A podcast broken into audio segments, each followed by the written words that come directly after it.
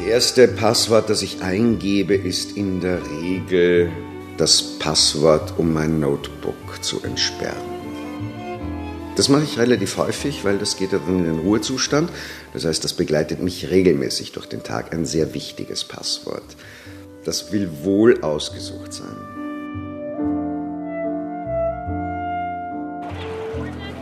Das erste Passwort, was ich noch vorher eingebe. Ich habe meinen Sperrcode manchmal, wenn die Face ID nicht geht. Boah, das ist eine gute Frage. Mein Computer. Das erste, wofür ich in der Früh für mein Apartment. Wenn ich in mein Apartment reinkommen will, gebe ich eine Zahl rein. Naja, das Smartphone mit dem Fingerprint. Das ist eigentlich das Erste, was ich mache. Ja. Ich habe kein Internet. Ich bin ein bisschen hinterm Mond, aber naja. Wir stehen damit auf und wir gehen damit schlafen. Das Passwort in unterschiedlicher Form begleitet viele Menschen hierzulande durch ihren Tag. In dieser Sendung spüren wir ihm ein bisschen nach.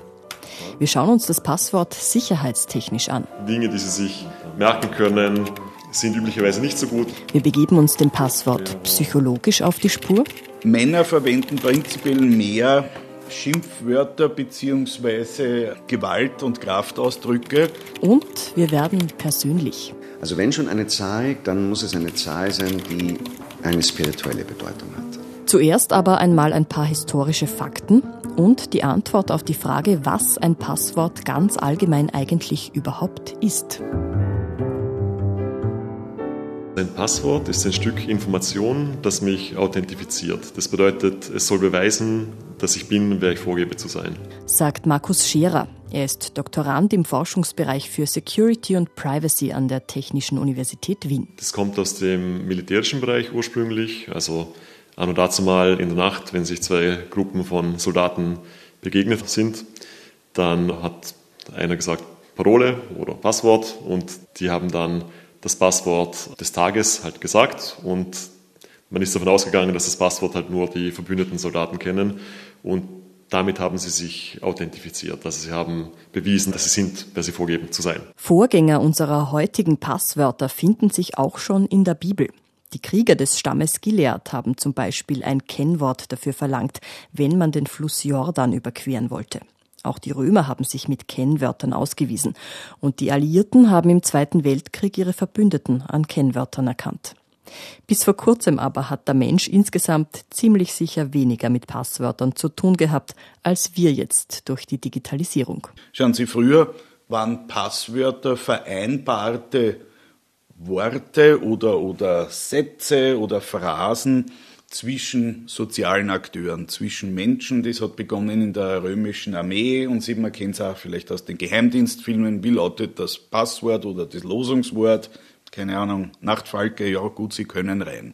John Haas arbeitet in Wien und in Melk. Er ist Diplompsychologe und er ist Mitglied der Arbeitsgruppe Digitalisierung und E-Mental Health des Berufsverbands der österreichischen Psychologinnen und Psychologen. Er beschäftigt sich schwerpunktmäßig mit dem Bereich der digitalen Psychologie. Das klassische Passwort, also die Authentifizierung auf einer technischen Plattform, das ist relativ jung. Ich habe nachgeschaut, das erste Passwort wurde 1961 vergeben. Warum wurde da überhaupt ein Passwort vergeben? Weil dieses System, das war eines der ersten Betriebssysteme, das sogenannte CTSS, die Bedienung durch mehrere Nutzer unterstützte. Und so musste der Franz vom Rudi und vom Karl unterschieden werden als Nutzer. Und man hat halt jeder Person ein spezielles Passwort zugeordnet. Naja, wenn wir von den 60er Jahren in die 90er Jahre gehen, dann ist es nun nicht so lang her, dass zum Beispiel Windows 3.1 gar kein Passwort hatte, dass Windows 95 eigentlich standardmäßig keine Authentifizierung erzwungen hat, sondern man hat einfach OK oder Escape gedrückt und ist ins Betriebssystem gekommen. Das heißt, die digitale Kultur ist relativ jung und da sage ich maximal 17, 18 Jahre. In diesen 18 Jahren hat sich bei den meisten, die sich im digitalen Bereich bewegen, aber wohl so einiges an Accounts und an Zugängen angesammelt und damit auch an Zugangsdaten. Das geht auch Passantinnen auf dem Wiener Stephansplatz so. Also es sammelt sich irgendwie immer super viel an. Also weiß ich nicht. Und dann braucht man ja vor allem auch manchmal nur für so eine Kleinigkeit Ja, ähm, ja, einfach ja. schnell muss man sich irgendwo einloggen und dann. Also da. Es sind sehr viele, würde ich ja, ja, sagen. es sammelt sich super viel an. Ich vergesse meine Passwörter nicht, denn ich habe ein gut ausgebildetes Gehirn. Das übersteigt meine geistigen Kapazitäten. Mir 17.000 verschiedene Passwörter, die vielleicht dann sicherer sind, abzuspeichern irgendwo und sie nicht zu notieren. Etwa 100 Accounts hat ein jeder oder eine jede von uns laut dem Passwortmanager-Unternehmen NordPass durchschnittlich mittlerweile. Außer man heißt John Haas und ist als Psychologe mitunter im digitalen Bereich tätig, dann braucht man ein bisschen mehr. Ich selber habe anlässlich unseres Zusammentreffens auch geschaut, ich habe 672 Accounts. 672. Ich konnte es selber nicht glauben. Dazu muss man aber sagen, ich bin äh, sozusagen seit 1994 in dieser Branche und äh, ja, habe einfach so viele.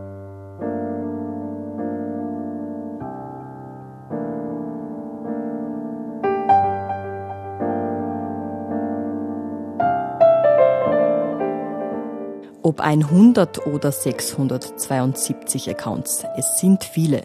So viele, dass man durchaus durcheinander kommen kann, wenn man sich kein gutes System für seine Passwörter überlegt. Es sind so viele, dass man den Überblick verlieren kann oder vielleicht immer wieder auf ein und dasselbe zurückgreift. Wie genau schaut denn ein sicheres Passwort aus? Warum entscheiden wir uns immer wieder aufs Neue für die unsicheren? Wie lassen sich die Zugangsdaten am besten verwalten? Und sind Passwörter eigentlich auch Ausdruck unserer Persönlichkeit?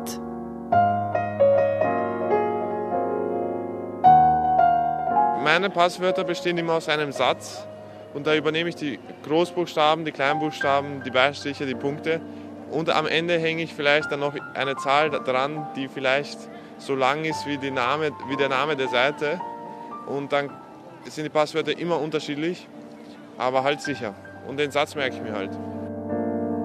Es ist, es hat natürlich, sage ich mal, aus meinem Lebensalltag, aber ich glaube, sehr schwer nachvollziehbar. Also ich glaube, meine Passwörter kann man sich nicht äh, googeln oder durch irg irgendwelche Algorithmen oder sowas erraten, sondern nur durch, ja, eben durch quasi technische Mittel, aber nicht, nicht aufgrund meiner Lebensgeschichte. Nicht meinen Nach- oder meinen Vornamen oder mein Geburtsdatum oder deren von meiner Oma. Also es ist alles safe, ja. Nicht emotional verknüpft, ne? eiskalt.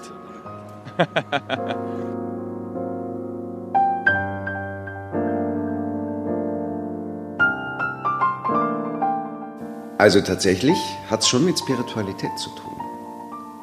Mein Handypasswort hat mit Spiritualität zu tun. Also wenn schon eine Zahl, dann muss es eine Zahl sein, die eine spirituelle Bedeutung hat.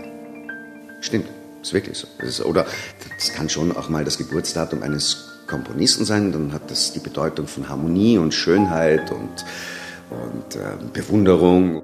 Einer, dem seine Passwörter nicht nur sicherheitstechnisch wichtig sind, sondern auch inhaltlich, ist Alexander Kurz-Wernhardt. Er ist Unternehmer im Kommunikationsbereich, er ist ausgebildeter Schauspieler und er hat einen im wahrsten Sinne des Wortes persönlichen Zugang zu seinen Zugangsdaten. Also ich denke, dass Passwörter, die speziell sind, so speziell sind, wie Menschen speziell sind. Und dass man wahrscheinlich auf die Persönlichkeitsstruktur eines Menschen schließen kann durch Passwörter.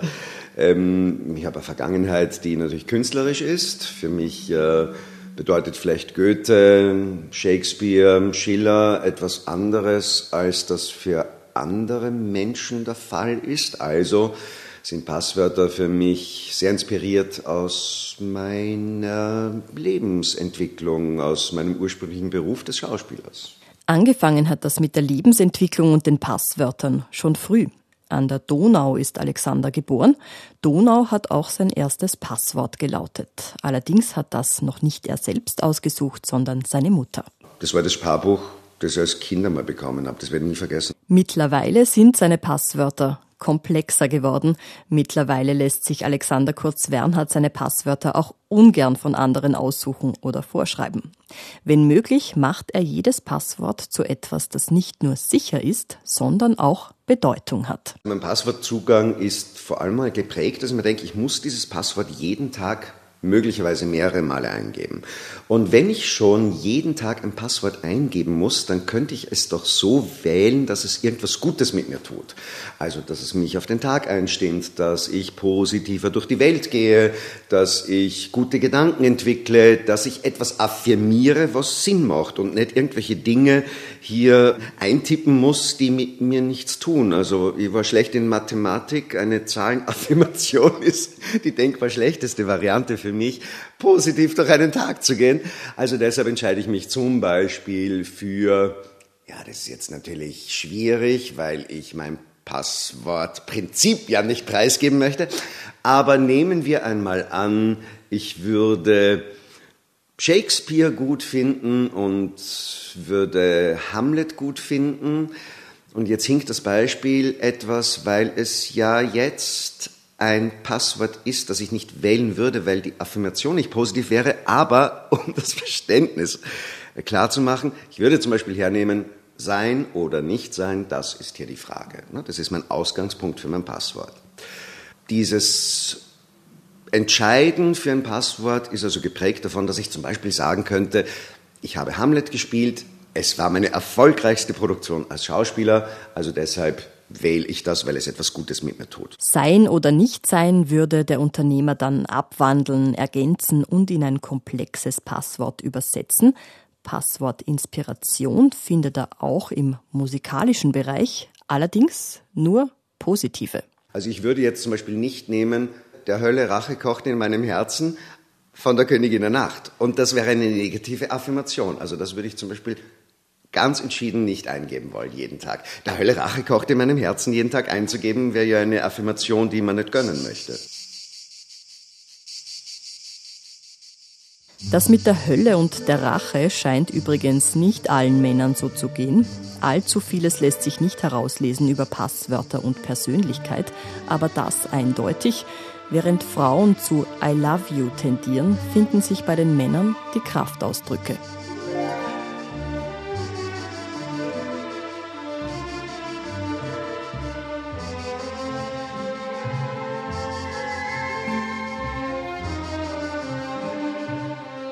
Schauen Sie, es gibt diese, diese häufigsten Passwörter.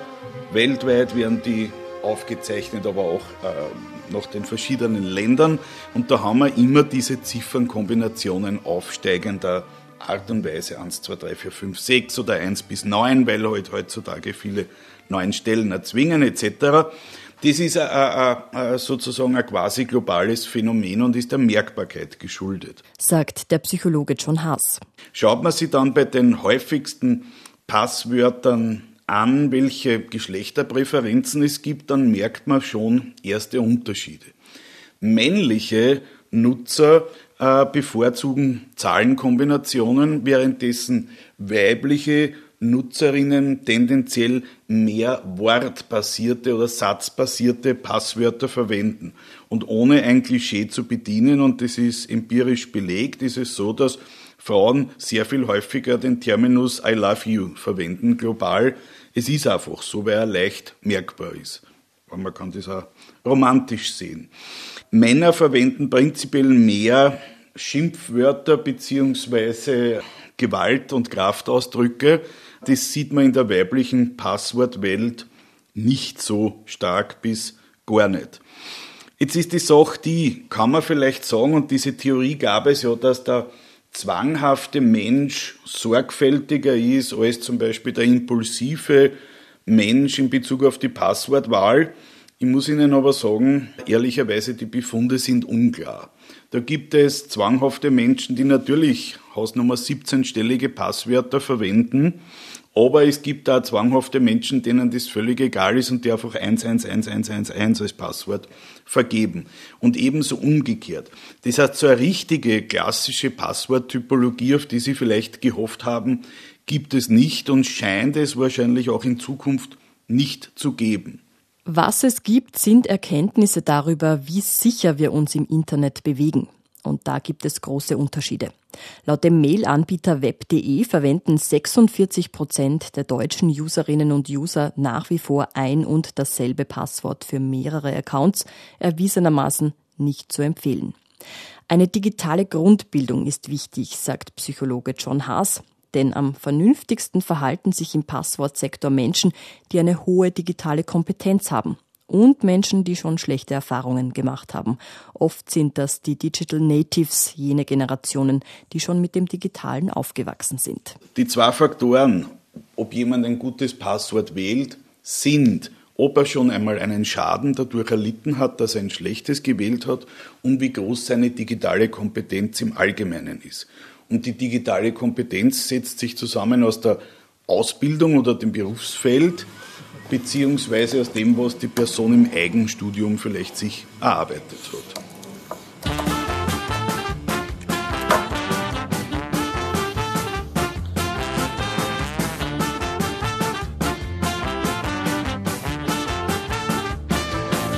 Ich weiß mein Passwort nicht mehr, ich überlege so sehr. Hab es einfach vergessen, keine Lust was zu essen. Das Kennwort ist weg, im Hirn ist ein Leck. Ich mühe mich so sehr und weiß mein Passwort nicht mehr.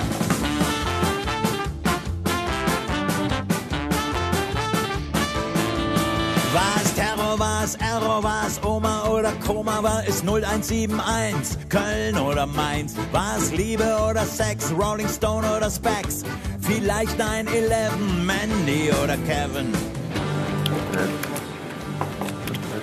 Besuch von Markus Scherer im Radioklassik Stephansdom Studio. Okay.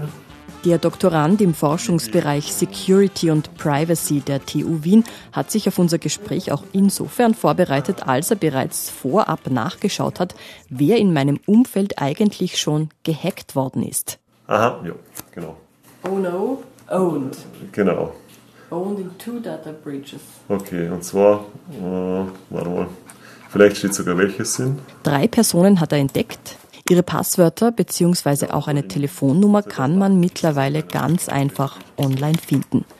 Eine der Personen hat ihr Passwort außerdem an mehreren Stellen benutzt. Wenn ich jetzt wie ein Angreifer denke, ist es natürlich sehr gut, wenn ich schon sehe, aha, da hat ein Passwort, das benutzt er an verschiedenen Stellen, dann kann ich vielleicht probieren, dieses gleiche Passwort an weiteren Stellen wieder zu benutzen. Wie also sieht es aus, das sichere Passwort? Also grundsätzlich bei uns in der Informatik gibt es die sogenannte Informationstheorie und da gibt es den Begriff der Entropie oder des Informationsgehalts, der mehr oder weniger beschreibt, wie schwierig etwas zu erraten ist. Und ein gutes Passwort hat eine hohe Entropie und demzufolge ist es dann schwierig zu erraten. Im Allgemeinen sind Dinge schwierig zu erraten, wenn sie zufällig sind und wenn sie lange sind. Das Geheimnis eines sicheren Passwortes ist letzten Endes seine Komplexität. Also wie kompliziert ist es für einen anderen, sei es eine Person oder auch für eine Maschine, dieses Passwort zu erraten. Das schwächste Passwort, wir haben es in dieser Sendung schon gehört, ist nach wie vor 123456. Aber auch so etwas wie Porsche 1 ist nicht ratsam. Denn wir Menschen sind leider durchschaubarer, als wir denken. Deshalb sind auch Sonderzeichen im Passwort nicht mehr ausdrücklich empfohlen, sagt Markus Scherer von der TU Wien. Das National Institute for Standards and Technology ist seit 2017 nicht mehr der Meinung, dass man die Benutzer dazu zwingen soll, Sonderzeichen zu benutzen. Also das ist in Amerika der entsprechende Körper, der diese Empfehlungen ausgibt.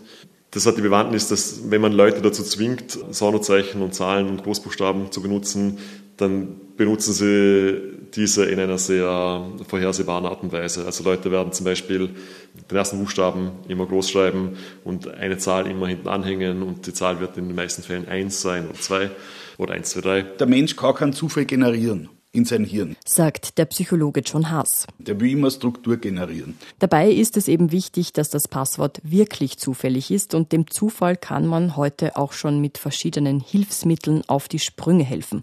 Zum Beispiel kann man sich ein Passwort zusammenwürfeln. Auch dafür gibt es mittlerweile Online-Programme. Aber auch hier aufpassen. Da muss man schon was äh, Vertrauenswürdiges haben. Also wem ich vertrauen würde in dieser Hinsicht wäre tatsächlich den, also den zufällig generierten Passwörtern, die Ihr Webbrowser generiert. Weil der läuft bei Ihnen am Computer und der sollte dann quasi das nur für Sie generieren, ohne das irgendwo im Hintergrund abzuspeichern oder wie auch immer. Eine andere Methode, bei der man ohne Computer auskommt, wäre das gute alte Wörterbuch. Nehmen Sie sich Ihren Duden oder Ihren Langenscheid raus und machen Sie das irgendwo an einer zufälligen Position auf. Tippen Sie auf ein Wort und machen Sie das vier, fünf Mal, dass Sie unterschiedliche Wörter haben und das ist dann ein relativ sicheres Passwort, wenn Sie das auf eine zufällige Art und Weise gemacht haben. Was zum Beispiel eine schlechte Idee ist, das Passwort wäre zum Beispiel Radioklassik Stephansdom. Das sind auch vier Wörter, wenn man Stephansdom als zwei Wörter zählt, aber sie haben halt gemeinsam eine Bedeutung und deswegen ist es quasi keine zufällige Auswahl. Auch eine schlechte Auswahl ist Bildschirm, Schreibtisch, Telefon, Tastatur, weil sie werden, wenn sie sich ein Passwort überlegen, üblicherweise von diesen Gegenständen umgeben sein. Also ja, also das Beste, was ich mir seit gestern habe merken können, das ich ausgewählt habe aus einer Liste von 7000 Wörtern, war Vorsteher, Finalrunde, entspringt, wissend einlegen, Geria. Also dieses Passwort ist eben sechs Wörter aus einer Liste mit ca. 7000 Wörtern. Das entspricht genau der Wahrscheinlichkeit, 30 Mal hintereinander eine Sechser zu würfeln. Und das wäre schon ein sehr, sehr zufälliges Passwort. Mit dem kann man sehr wertvolle Daten sichern. Aber das ist nicht der springende Punkt. Der springende Punkt ist, dass das beste Passwort ist, ist eines, das man sich nicht merken kann. Und darum wird empfohlen, viele unterschiedliche komplexe Passwörter zu nutzen und die in einem Passwortmanager abzulegen. Den Manager wiederum kann man mit einem Meta-Passwort schützen. John Haas. Da gibt es eine Reihe von Passwortmanagern, ich will jetzt da keine Namen nennen, um das geht es nicht. Gebührenfreie und äh, gebührenpflichtige. Ich würde immer zu einem Open Source Produkt äh, raten, weil nämlich dann auch die Community in den Quellcode der Anwendung schauen kann und man relativ sicher sein kann, dass in dieser Anwendung, die Schutz bietet, kein Ei versteckt ist. Weil was wäre das Schlimmste?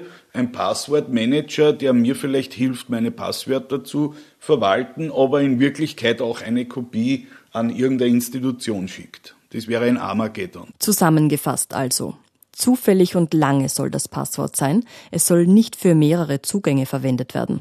Es sollte geheim gehalten werden, was nicht heißt, dass man es einer Vertrauensperson nicht mitteilen darf, aber das Computerkennwort sollte nicht unbedingt mit einem Post-it am PC befestigt werden.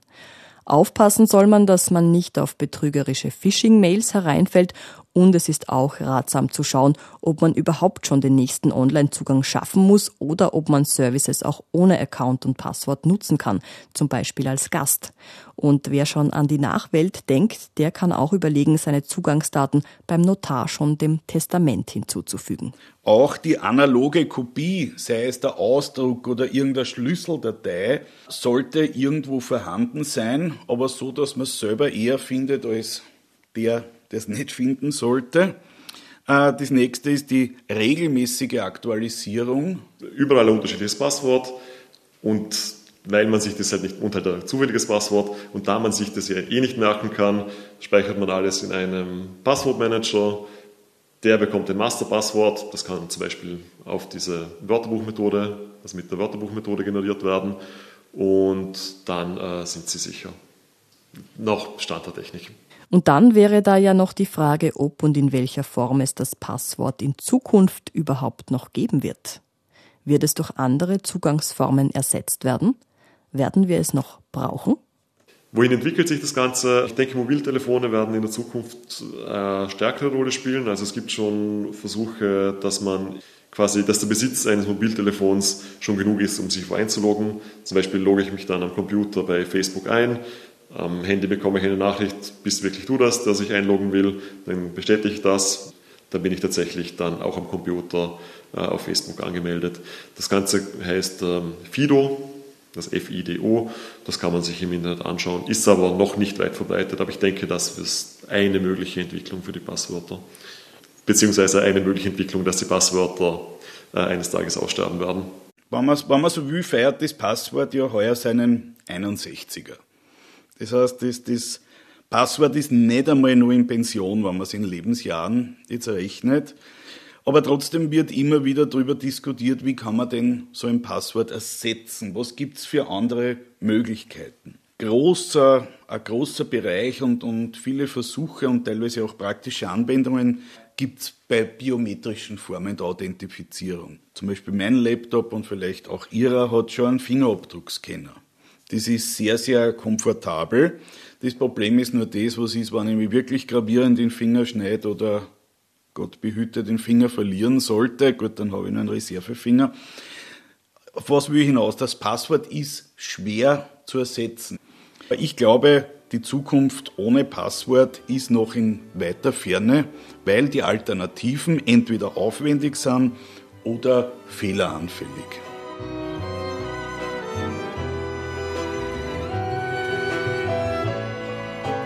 Das letzte Passwort für den Abend ist das Passwort von meinem Instagram-Account, weil ich erlaube mir nur am Abend in Instagram reinzuschauen. Handy. Ja, ich würde auch sagen Handycode. Äh, mein letztes Passwort, da bin ich jetzt echt überfragt, weil ich versuche abends nicht mehr ins Notebook einzusteigen. Wahrscheinlich das Handypasswort. Wahrscheinlich. Da bin ich auf eine Zahl zurückgeworfen. Allerdings ist es eine Zahl, die das Geburtsdatum eines Menschen ist, der eine sehr große Bedeutung in meinem Leben hat.